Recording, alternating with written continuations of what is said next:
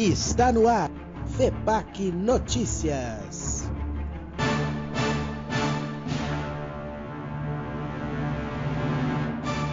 Fala galera da FEPAC! Estamos começando o episódio piloto do FEPAC Geek aqui. Hoje o convidado, nosso professor Thierry! Uh!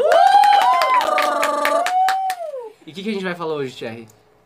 Eu fui convidado para falar de Star Wars. E especificamente do trailer, né? Do, do novo filme que vai sair em dezembro agora. E queria saber o que, que você achou? Assistindo pela primeira vez? Eu não ia assistir esse trailer, na verdade. Eu decidi que não ia assistir, ia deixar tudo de surpresa. Só que aí eu fui tomar banho com o rádio ligado, entrou os locutores e comentaram os principais momentos do filme. E eu lá com o rádio não tinha o que fazer. Ia sair Aí eu saí, tava o convite para participar do podcast no WhatsApp. Ah, quer saber? Eu vou assistir essa porra aí. E Não, da hora. Assisti. E Gostei muito, cara. O que, que você achou? As partes favoritas do trailer? Muito bom. Ele não é melhor do que o primeiro, né? O primeiro trailer lá, que é o que começa com a Rey correndo e, e saltando o TIE Fighter, é, é mais emocionante e tal. Tanto que eu assisti na sequência, esse eu sempre choro. Não, não tenho vergonha de dizer isso. Mas eu achei o trailer bom, instigante, deixa bastante dúvida.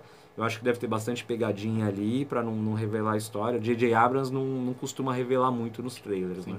E o que, que você espera que vai ser o novo filme? Você acha que vai ser melhor que o Despertar da Força? Porque é o mesmo diretor, né, do primeiro. No segundo foi outro, o pessoal não curtiu muito. Então o que, que você acha? Você acha que vai continuar a mesma pegada? Ele vai arrumar... J.J. Abrams vai arrumar a casa agora no É, último no- filme? No Despertar da Força, eu acho que ele jogou muito seguro. Então ele refez um episódio 4 ali requentado, a mesma estrutura, e funcionou. Eu acho que foi importante na hora para falar para os fãs a linha, o respeito ao que estava acontecendo.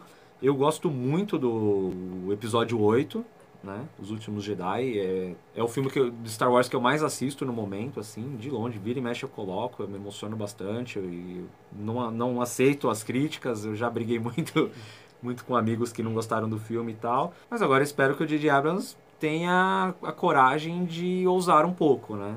Então, no episódio 7 ali, quando ele pegou, ele fez um negócio mais calmo. Agora ele não pode fazer isso. Ele tem uma responsabilidade ali que eu não queria ter na minha mão, não. É que no episódio 7, quando saiu, o pessoal jogou bastante, porque falaram, ah, é um remake de Uma Nova Esperança, Isso. tem as peças básicas, mas foi como se fosse é, pro novo público, né? Querendo ou não, é a continuação da história lá, de blá blá blá blá blá blá, enfim.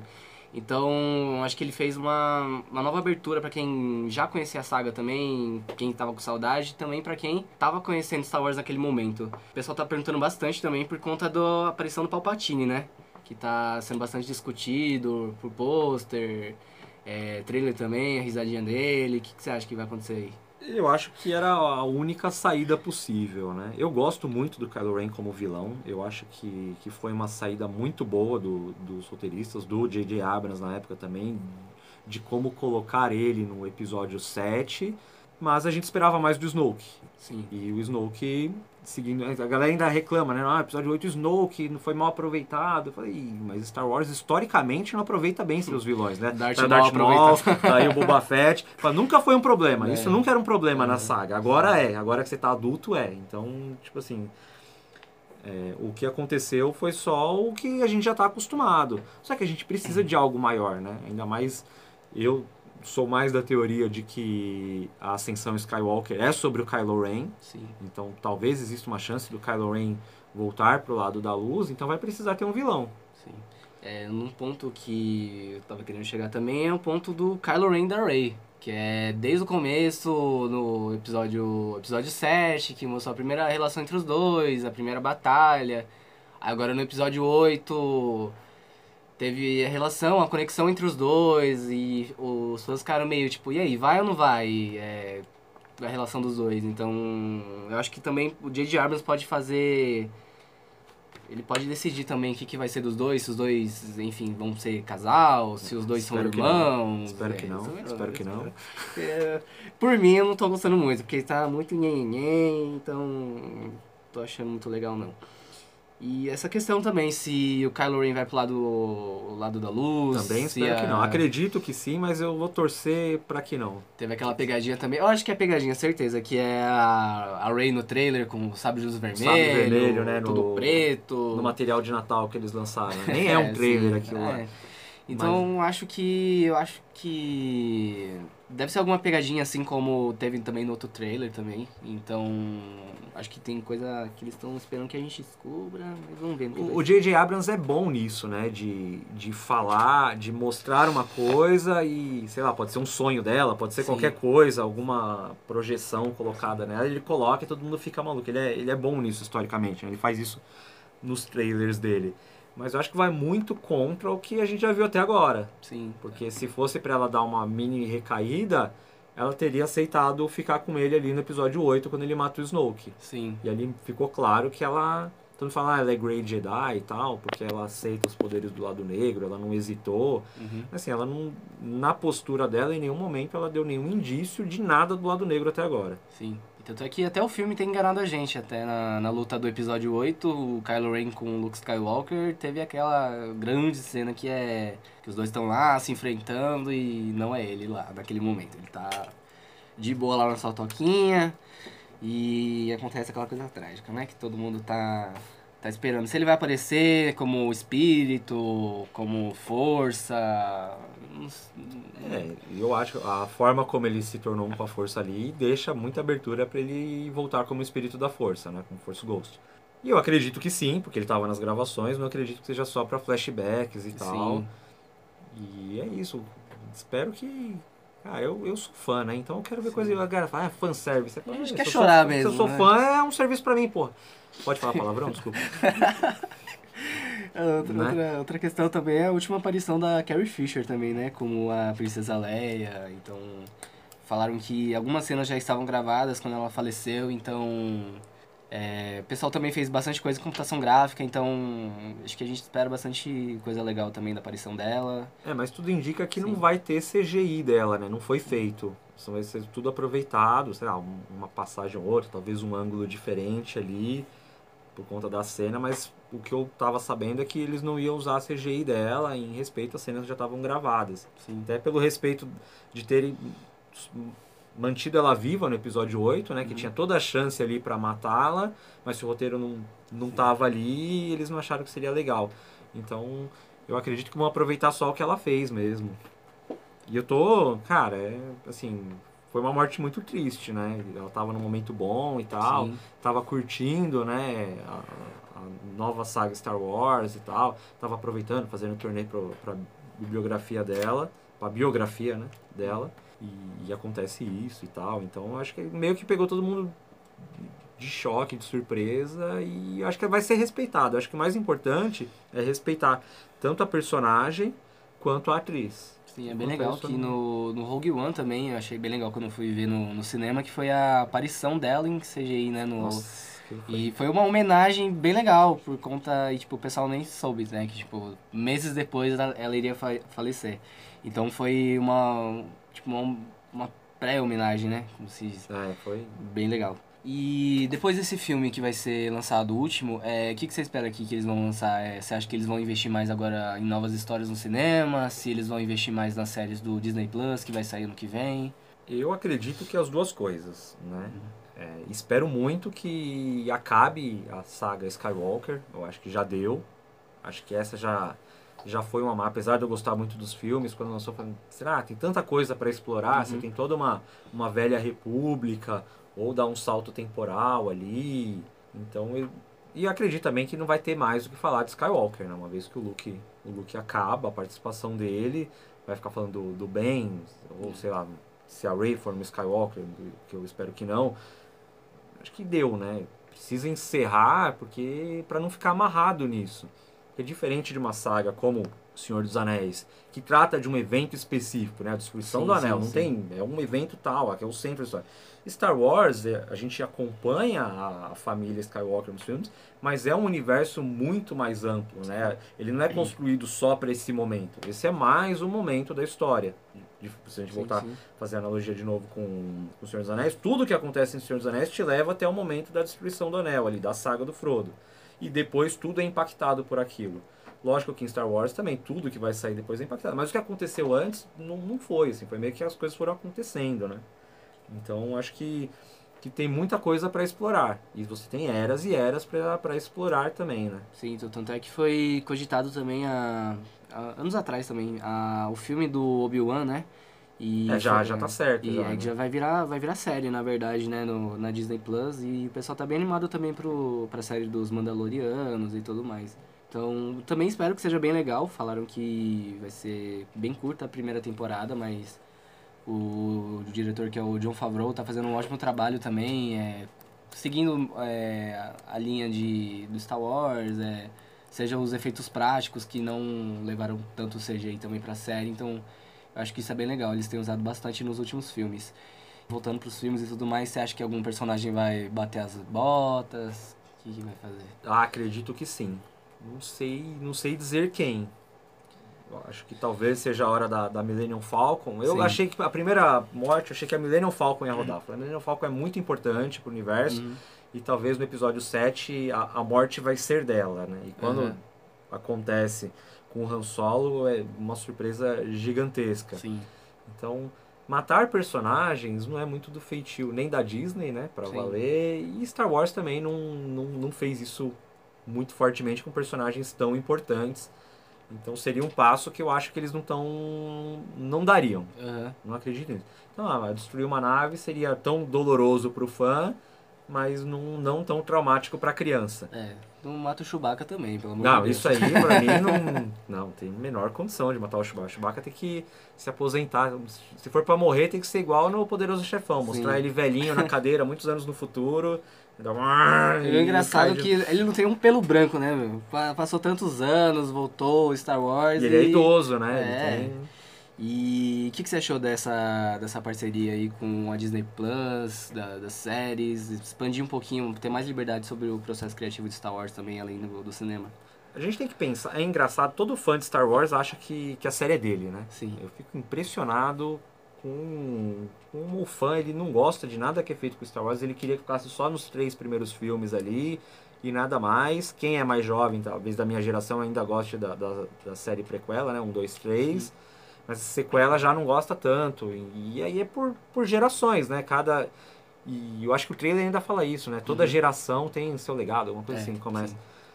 E é isso, é pra geração nova, ela tem que entender. Mas eu, eu, é isso, o fã ele acha que é dele, então a chance dele se decepcionar é muito grande com tudo. Mas é um mercado, a série pertence à Disney, ela uhum. tem que fazer isso render dinheiro para ela. Não que já não se pagou a licença, né? Mas ela tem que ser um produto que consiga render conteúdo e, consequentemente, agora o que a Disney mais precisa é assinantes da Disney Plus. Sim. E assim que chegar no Brasil, eu assino no dia 1 também, não tem. não tem como não assinar. Eu acho que para quem é fã das, das franquias que a Disney é proprietária da, da, propriedade intelectual, é um serviço essencial, mas tem que ter conteúdo. Não Sim. adianta você colocar só uma animação. Eu não assinaria uma Disney Plus para assistir a temporada nova do Guerras Clônicas, que já foi anunciada, por exemplo. Uhum. Apesar de adorar o desenho, tal, a animação, precisa ter mais conteúdo. Então, uma série dos Mandalorianos ou a do Obi-Wan também, o que possa vir para expandir o universo, eu acho que vai contribuir bastante mercadologicamente para a Disney conseguir viabilizar esse produto Sim. perante esse público. Diante de outros públicos, é claro que ela vai ter outras estratégias. Uhum. Sei lá, para quem tem filho, quem tem filha, por exemplo, a gente não pode fugir que, que os conteúdos são pensados assim, uhum. por mais que a gente trabalhar, ah, não tem que ter menino, desenho de menino de menina. Os desenhos das princesas são feitos para as meninas e tem outros produtos que eu nem sei quais são que são feitos para os meninos. Uhum. Ah, você vai ter o, o, desvio da curva ali que vai assistir outra coisa, mas a Disney precisa diversificar a quantidade de produtos para atingir todos os públicos, para manter o negócio dela ativo, né, rentável. Então, imagino que eles devam investir bastante agora. Até porque eu não sei até que ponto o cinema ele realmente seria a longo prazo mais lucrativo que você lançar o seu streaming, sei lá, no dia 1, um, um filme desse, nem que você cobre, sei lá, uma taxa. Se você iria assistir, eu, por exemplo, eu odeio ir ao cinema. as pessoas não sabem se portar no cinema, elas conversam, elas olham o celular. Ir ao cinema tem sido para mim um estresse. Olha eu desabafando aqui, fugindo do tema. Então ele é um estresse. Pra eu assistir um. Tem filme que eu não vou ver no cinema. não fui assistir Blade Runner no cinema porque eu sabia que era um filme denso. Eu falei, eu não vou lá para me estressar. Sim. Ponto. E quando é Star Wars, que eu dou muito valor, eu vou na sessão da meia-noite. Porque uhum. eu sei uhum. que só tem fã. Sim. E o pessoal também ficou bastante chateado com o filme do Han Solo, né? Que É, não nessa é, tentativa de expandir o universo. é, não é bom e né? tal. Tudo bem, mas assim, só pra, pra não pegar o raciocínio. Se a, se a gente tem um serviço, sei lá, o Netflix, ele me cobra e fala, ó, esse filme tá estreando no cinema hoje, você pagaria quanto pra ver esse filme no cinema? 30 reais. Você desbloqueia ele por 10 hoje na Netflix? Ah, à vontade, cara. Eu não teria menor peso na consciência de, de pagar. E eu não sei como a Disney vai fazer, ela tá fazendo um modelo de negócio diferente, né? Ela vai soltando os episódios aos poucos, não vai ser igual ao Netflix, que lança tudo de uma É, vez se só. vai ser um por semana, se não me engano. Vai ser um por lançar. semana. Isso garante que a pessoa não assine e desassine. Não assina no, no domingo, no sábado, assiste tudo no fim de semana e segunda-feira já cancelou já a assinatura. Então você vai manter a pessoa ali assinando por mais tempo. E certas franquias, certas propriedades intelectuais são fundamentais para manter os assinantes ali, né? Sim, tanto é que um exemplo disso é o próprio filme do Breaking Bad que saiu esse mês, né? O pessoal teve toda a repercussão que o pessoal gravou em segredo e tudo mais e falaram, pô, esse filme dava pra ser lançado no cinema. Até fizeram uma pesquisa que o número de espectadores na semana, tipo, se não me engano foi lançado na semana que estreou o Coringa também. Ia ser bem maior do que o Coringa.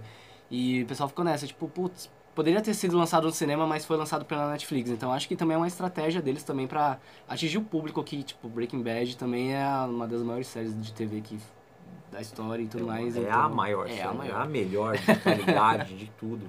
Então acho que foi uma boa jogada da Netflix também, por mais que, enfim, tem gente também que joga no torrent. Ah, se sempre vai ter, sempre não vai dá pra, pra brigar contra a pirataria. É uma loucura. O Netflix conseguiu mudar o, o pensamento do espectador, né?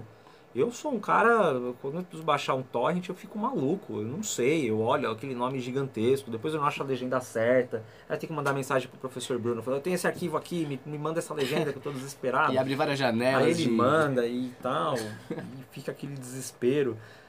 Então a praticidade da, da pessoa não. E assim, até desaprende, né? Tem gente que não sabe baixar música hoje por conta do Spotify, não sabe baixar uma série por conta do Netflix. Pagar é mais cômodo e mais Sim. seguro também, né?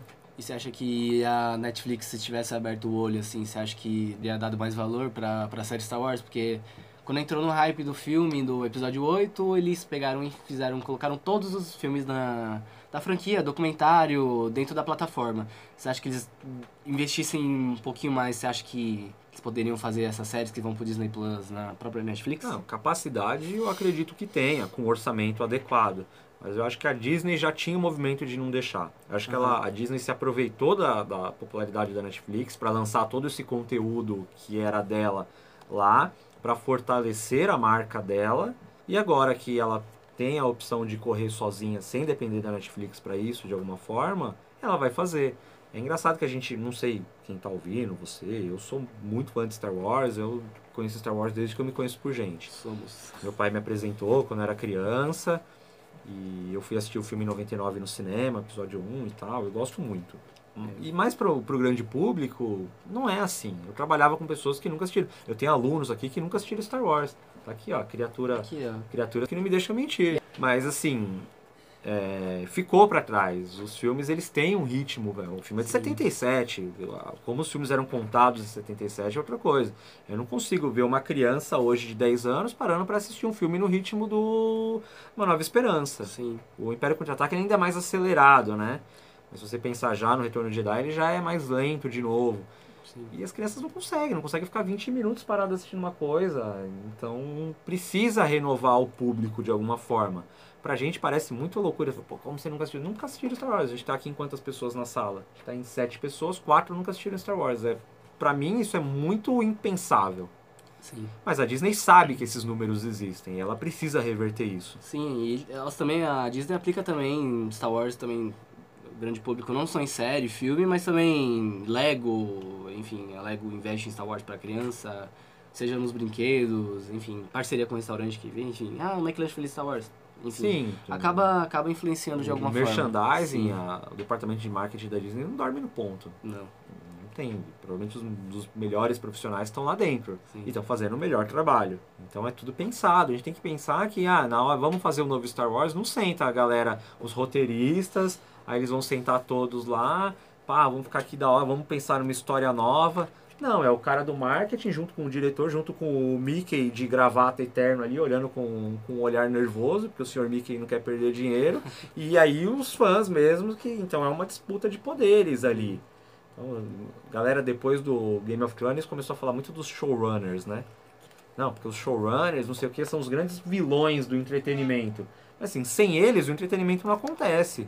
Alguém precisa liberar milhões de dólares para fazer um filme que custa milhões de dólares. Sim. E no filme novo, o que, que você mudaria? O que, que você acha que poderia ter, ser feito? Se fosse você fazendo um filme, o que, que você faria aí com os personagens? Aí? Cara, eu, eu cheguei num ponto da minha vida que quando eu assisto entretenimento, eu assisto pra assistir. Porque se eu entrar nessa uhum. pilha de ficar, aí é inevitável comparar a história feita com a história idealizada. E não tem jeito, cada um idealiza a melhor história para você. Uhum. E é por isso até que, que, Game of Thrones sofreu com tanta rejeição. Porque Sim. cada um tinha o seu final. Você perguntava para cada pessoa, cada pessoa. Mas, ah, eu quero que fulano seja o rei, mas o jeito de chegar lá, cada um. E assim, só talvez uma pessoa fosse acertar ali. E foi o roteirista. E e aconteceu. Então, a, a, expectativa, né, você colocar em projeção o que você espera, vai ser a chave da sua decepção. Sim, sim. Eu espero respeito aos personagens só. Porque eu não vi desrespeito até agora. Embora as pessoas falem muito do look e tal, eu não vi desrespeito. Então eu espero respeito aos personagens. Vou sentar, vou assistir ali, sessão da meia-noite, bonitinho, como eu tenho feito todos os anos. Gritando, com certeza, né? É, fazer o quê? É. Beleza. Vamos finalizar aqui. Queria te agradecer, Thierry. Obrigado pelo, por ter participado do nosso primeiro episódio, viu? Do FEPAC Geek aqui. Eu que agradeço o convite. Espero que dure bastante, muitos episódios aqui pra gente falar bastante de vários temas. Você, professor Bruno, chamar todo mundo. Precisando é só chamar. Beleza. Agradecer a todo mundo que tá aqui no estúdio, pessoal da turma de rádio e TV, que tá ajudando bastante aqui. e é isso. Se você quer seguir a gente no, no Instagram, é FEPAC Notícias Oficial. Se você quer me seguir, é Alexandre Underline Frederico. E qual que é o seu Thierry? Eu, Thierry Underline P. T-H-I-E-R-R-I Underline P de Parmigiani. Olha, coisa boa. Então a gente vai ficando por aqui. Obrigado a todo mundo. Segue a gente no Instagram. Obrigado por ouvir a gente. Valeu!